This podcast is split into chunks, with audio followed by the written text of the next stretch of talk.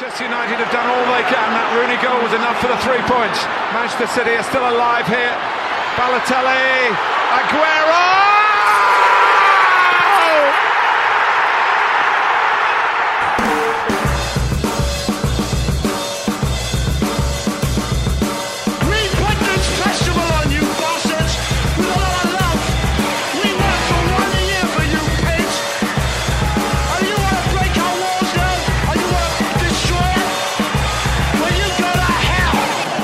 Here's Hughes again, and here's Giggs over the goalkeeper. Cantona!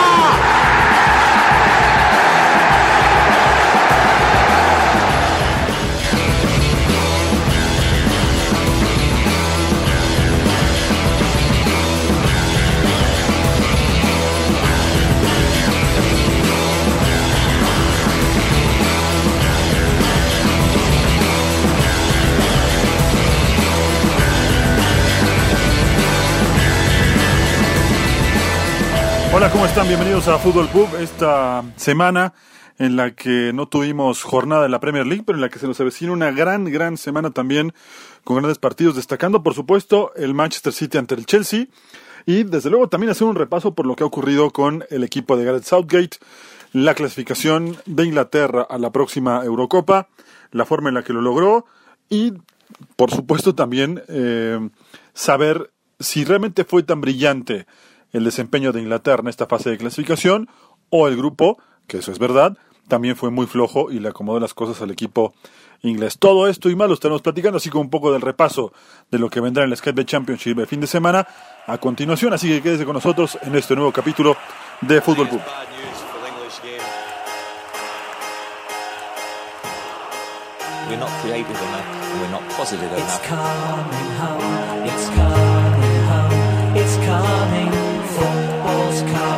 We'll go on getting back results, getting back It's getting back results, getting back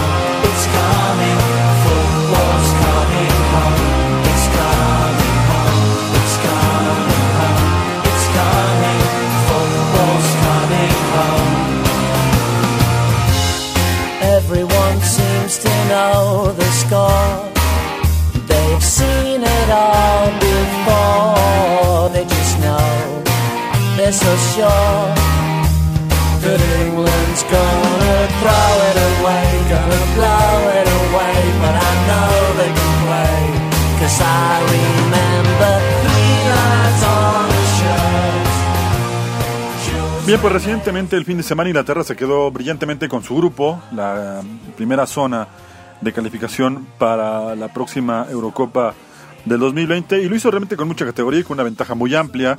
Eh, realmente era cuestión de tiempo para que pudiera quedarse con el grupo. 21 puntos de 28 posibles. La única derrota que sufrió el equipo de Gareth Southgate fue ante el combinado de la República Checa, dos goles por uno y que desde luego más allá de haber caído en ese encuentro, como visitante no representaba bajo ningún riesgo en octubre quedar fuera de la calificación a la próxima Eurocopa. Insisto, 21 puntos, además con 37 goles y solo 6 en contra, nos dan a pensar dos cosas, que evidentemente el camino para Inglaterra fue muy sencillo y que también fue consolidando varios jugadores, encontrando algunos otros en, en el mismo, como Madison, como Tomori, en fin, estas cosas que un técnico, un verdadero seleccionador, como en este caso creo que lo está haciendo Gareth Southgate, lo pudo manejar a la perfección. De alguna forma, para Gareth Southgate trabajar en este proyecto sin la presión de un título del mundo, como podría ser para Argentina, para Brasil, eh, para Alemania quizá, para Italia, le quita mucho, mucho peso a la hora de seleccionar, de trabajar con calma, y creo que justamente esta labor que está realizando Gareth Southgate de no solo involucrarse con el equipo mayor, sino además conocer a las divisiones inferiores y que de esas mismas divisiones inferiores varios jugadores ya han empezado a llegar a este ciclo, le da un ingrediente especial. Que si Inglaterra está para ser campeón en la próxima Euro, parece que evidentemente la respuesta sería no. Lo que se ha demostrado es que es un equipo que va a competir, que va a ser muy difícil, que es muy serio y que sabe muy bien a lo que juega y que encuentra en algunos jugadores eh, que están pasando por un muy buen momento eh, de forma. Por lo tanto, creo que estamos ante un equipo que es capaz de dar una muy muy buena sorpresa. En cuanto a la parte táctica, hay mucho que comentar y eso justamente es eh, de lo que nos va a platicar hoy Matías Martínez en este bloque dedicado a la evolución del conjunto inglés, los jugadores que destacan y por supuesto el trabajo de Gareth Southgate. Un abrazo grande hasta Río Cuarto con Matías Martínez. Adelante, te escuchamos. Hola Hugo, ¿cómo estás? Un saludo grande para vos y para todos los oyentes de Fútbol Pub. Vamos a desarrollar la incidencia que ha tenido Gareth Southgate con respecto a la selección mayor de Inglaterra.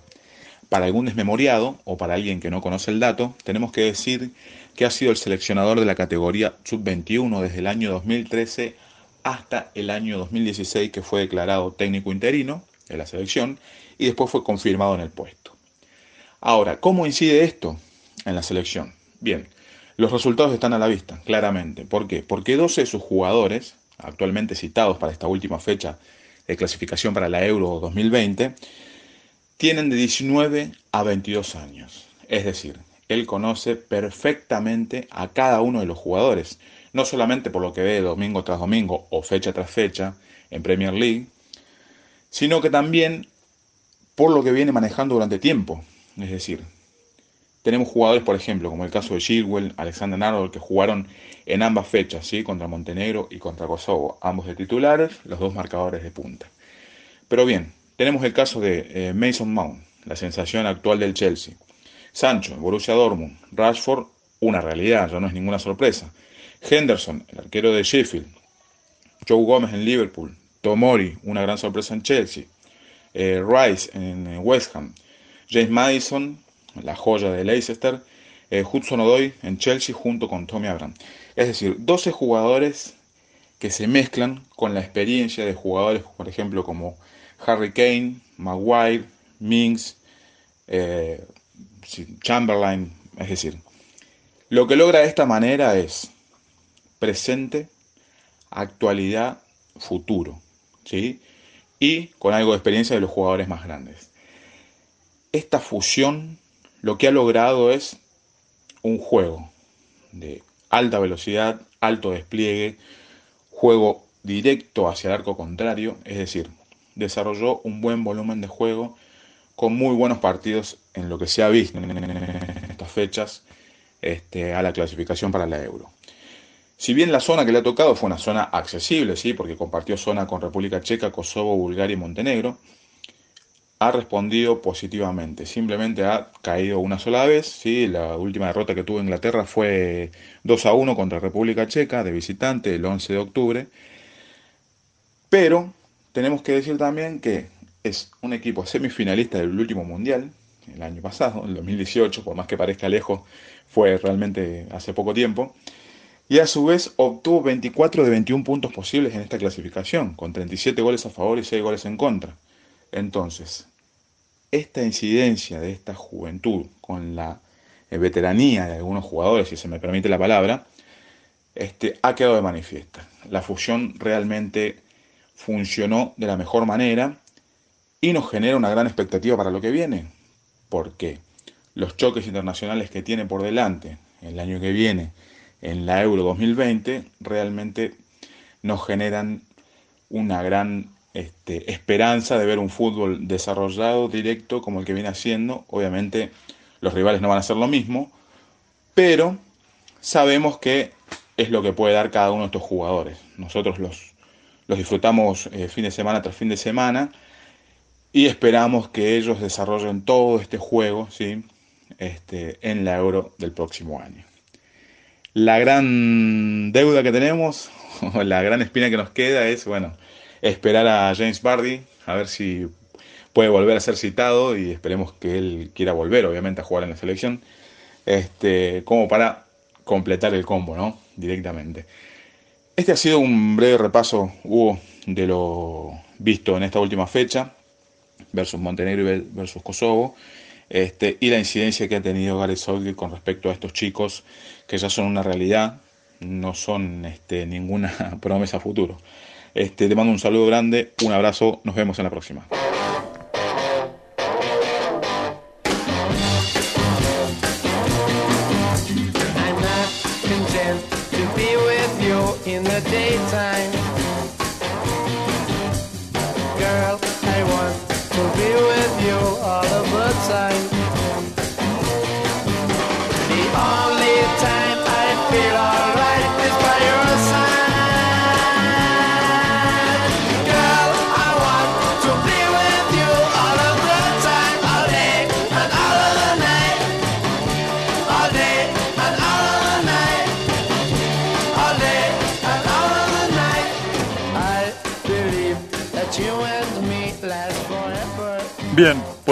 Una vez terminado el camino de Inglaterra en las eliminatorias, lo que sigue es hablar de la próxima jornada en la Premier League. Arranca justamente el sábado 23 con el duelo entre el West Ham y el conjunto del Tottenham y hay que destacar varios partidos, entre ellos el duelo entre el Manchester City y Chelsea, del cual ya nos vamos a extender un poquito más adelante.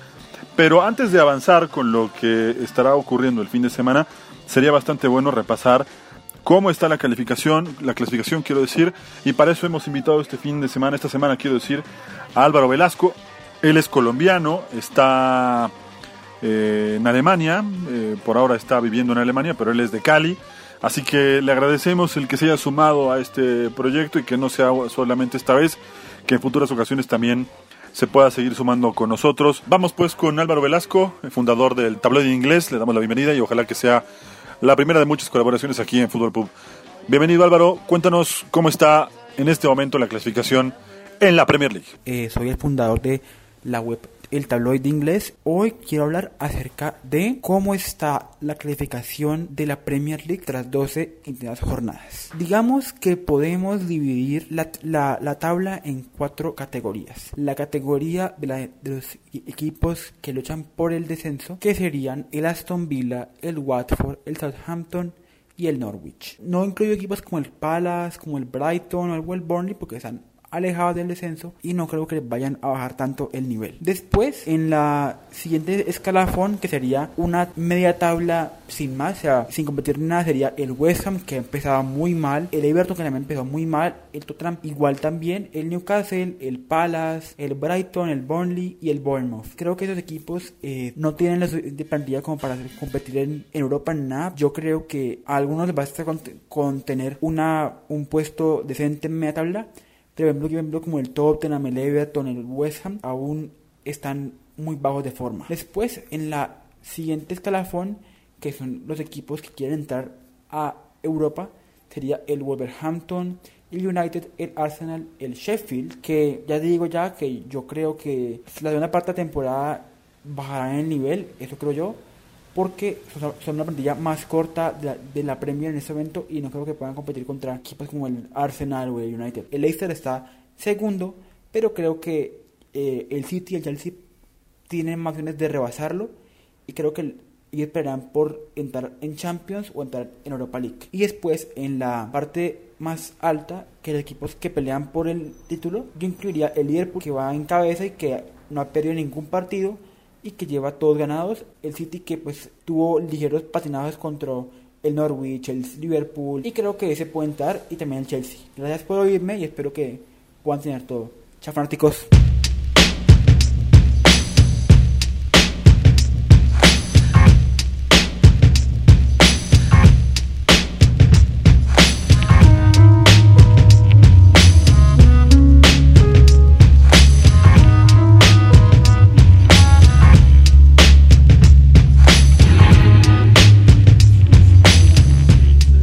Muchas gracias Álvaro. Y bueno, después de escuchar eh, cómo está la clasificación y de revisar eh, estos segmentos en los que nos platicaba Álvaro cómo quedó la Premier antes de la jornada FIFA, desde luego que no tenemos más que mirar a ver, el calendario y darnos cuenta de que los partidos que se vienen este fin de semana son bastante atractivos.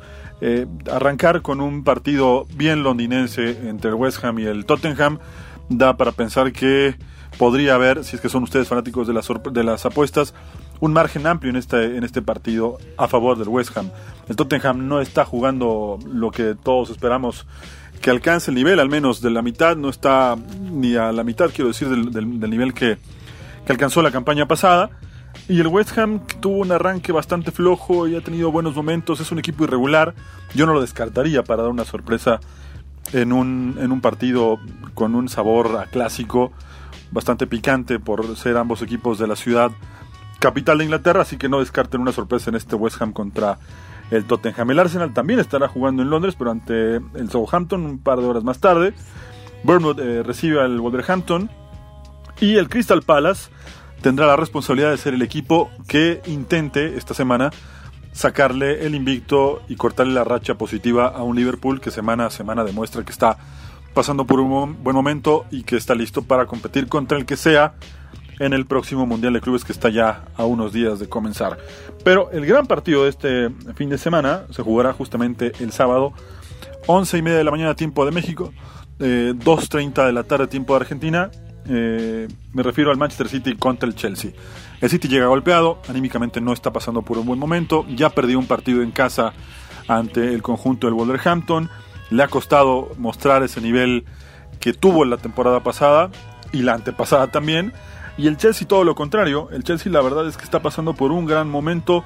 Nadie pensaría en este instante que el Chelsea con eh, el inicio del proyecto de Frank Lampard estaría colocado como tercero de la tabla y desde luego con eh, un equipo que está peleando no solo por demostrar que el proyecto funciona, sino que está realmente para competir. Y ese es justamente uno de los partidos que tiene el Chelsea para demostrar de qué está hecho y tratar de pegarle un rival tan duro como el Manchester City. En la parte táctica hay mucho que comentar y justamente de eso nos va a platicar un poco Matías eh, Martínez respecto a este, a este tema. Matías, escuchamos de vuelta para que nos cuentes un poquito sobre esta parte táctica que veremos en Etihad del próximo sábado entre el City y los Blues de Frank Lampard. Te escuchamos. Y bien amigos, vamos con lo que será la previa para el próximo sábado 23 de noviembre en el Etihad Stadium. Se van a enfrentar Manchester City contra Chelsea, cuarto contra tercero. Como sabemos, los ciudadanos vienen de caer ante Liverpool por 3 a 1 en su visita a Anfield. Quedaron en la cuarta posición con 25 puntos. Vienen de 3 victorias y una derrota. Por el lado de Chelsea, los Blues vienen de ganar ante Crystal Palace por 2 a 0 en el choque de Londres eh, en Stamford Bridge. Con esto, el Chelsea cosecha 6 victorias de manera consecutiva, lo que le vale tener 26 puntos. Bien, si pasamos al orden táctico de estos dos equipos, sabemos que no va a haber grandes sorpresas con respecto al orden táctico. Por el lado de Guardiola, creemos que mantendrá el 1-4-3-3 o 1-4-2-3-1, dependiendo el juego que se desarrolle en el partido. Las dudas están en los titulares. Si bien es claro que no podemos confirmar ningún equipo al día de hoy, pero sabemos que Walker y Stone son ficha apuesta. Lo que no sabemos es si Fernandinho y Angelino seguirán manteniendo sus lugares, Fernandinho de central y Angelino de marcador de punta. ¿Y qué pasará en mitad de cancha hacia adelante con Rodri Gundogan, Bernardo Silva, Kevin De Bruyne y Sterling? En el banco la semana anterior estuvieron Cancelot, David Silva y Otamendi. Estos son tres posibles titulares que puede llegar a manejar Guardiola para el próximo partido.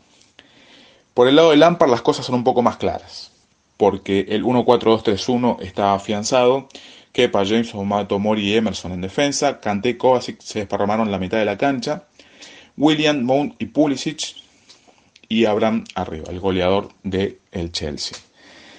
No hay muchas dudas con respecto al armado de Chelsea este fútbol fresco, joven y mucha actitud a la hora de enfrentar los partidos. Vamos a ver qué pueden hacer o qué presentan ante un Manchester City, un equipo mucho más este, experimentado en base a lo que se venía enfrentando Chelsea.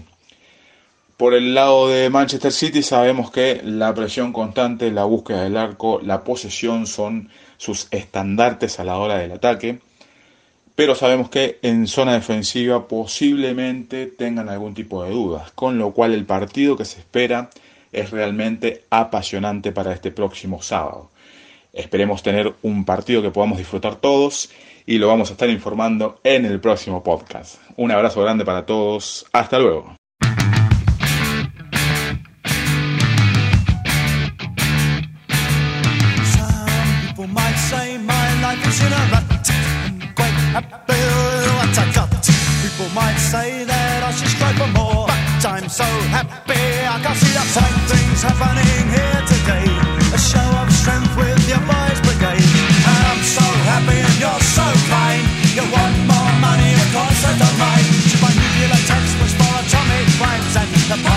That's what